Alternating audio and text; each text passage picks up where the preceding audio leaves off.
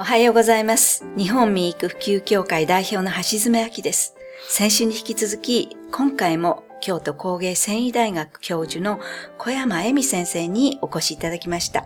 小山先生、どうぞよろしくお願いいたします。よろしくお願いいたします。先週は、なんとロマンチックに源氏物語で知る当時の光と睡眠についてのお話を伺いましたが、今日は良い眠りを得るためには照明をどんな風に選んでどんな風に使ったらいいのかということを教えていただきたいと思います。はい。昼間の光の役割と夜の明かりの役割を使い分けるということが非常に大事で、はい。まあ、昼間明るい元で過ごす、夜は必要最小限の光の元で過ごす。これがまず原則になります。でその上で、昼間は太陽光に倣って白っぽい光の元で過ごしていただく。ということで大丈夫なんですけども、はい夜は炎とかですね、ええ白熱電球のような感じの光の下で過ごしていただく方が余分な目覚めさせる生理的作用がはい少しでも抑えられるので、睡眠の準備としてはよろしいかと思います。あ部屋の中でリビングや寝室とかでどんな風に配置したらいいかっていうのもちょっとわからないんですけど。ね。これも夜と昼で使い分けてくださって構わないんですけども、はい。あその方がいいと思いますけども、はい夜に関していくと、足元に置くインテリア照明、それから床からスタンドを立てて置くフロアスタンド照明、まあ、このような形のものの方がはいいいと思います。昼間はね、ええあの、天井からで構わないんです。はいあの、太陽の光上から降ってきますのではいね。で、夜、まあ生活活動として必要な明かりを取るという作業がまあ終わったら、はい。天井照明はできたら消していただいて、はいまあ床面にできるだけ近い方がいいんですけれども、小さい明かりを置いて使っていただくと。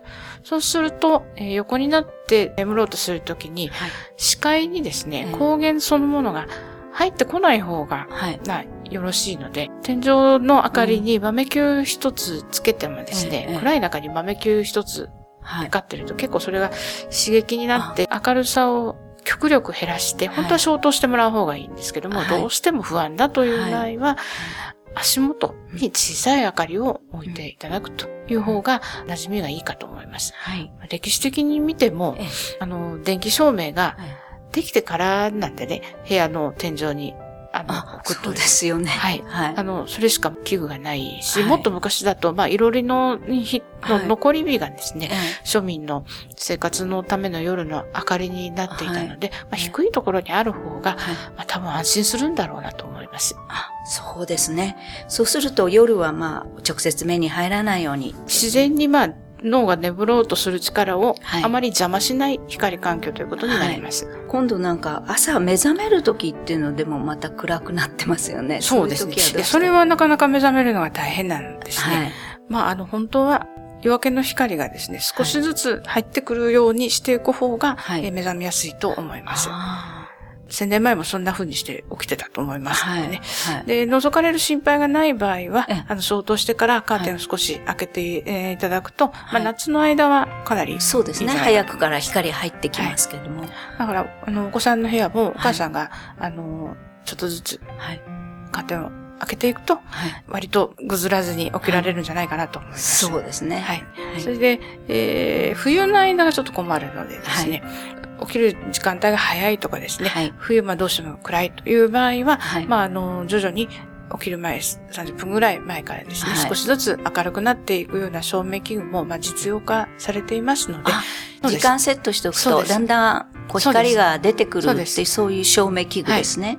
タイマーにですね、いきなりバーンとい一番明るいとこまでつけるというのは、これは、あの、かえって、あの、脳がびっくりしますので、これは、はいあの、やめといて、はい。えーください。はい。あの、だんだん明るくするっていうと、はい。あの、無理なく、はいあの、脳が目覚める状態にはい。近づいていくということが、えー分かっておりますので、はい。えーそんな風に工夫して使っていただくのがいいかなと思います。なるべくこう優しく起こされるっていうことを心がけるっていうことですね。はい。はい。あなんか、やっぱりお母さんは子供を起こすとかね、寝せるっていうことの中に、もう少し、はいまあ自分も含めてですけれども、照明ということを考えて、そうですね。はい。よく眠りたかったら、はいよく照明のことを考えるっていうことが大事ですね。はい。と思います。はい。ありがとうございます。小山先生。えー、ためになるそのお話をたくさんいただきました。本当にありがとうございました。こちらこそありがとうございました。来週からはまた新たな専門の先生をお迎えしてお伝えしてまいります。どうぞお楽しみに。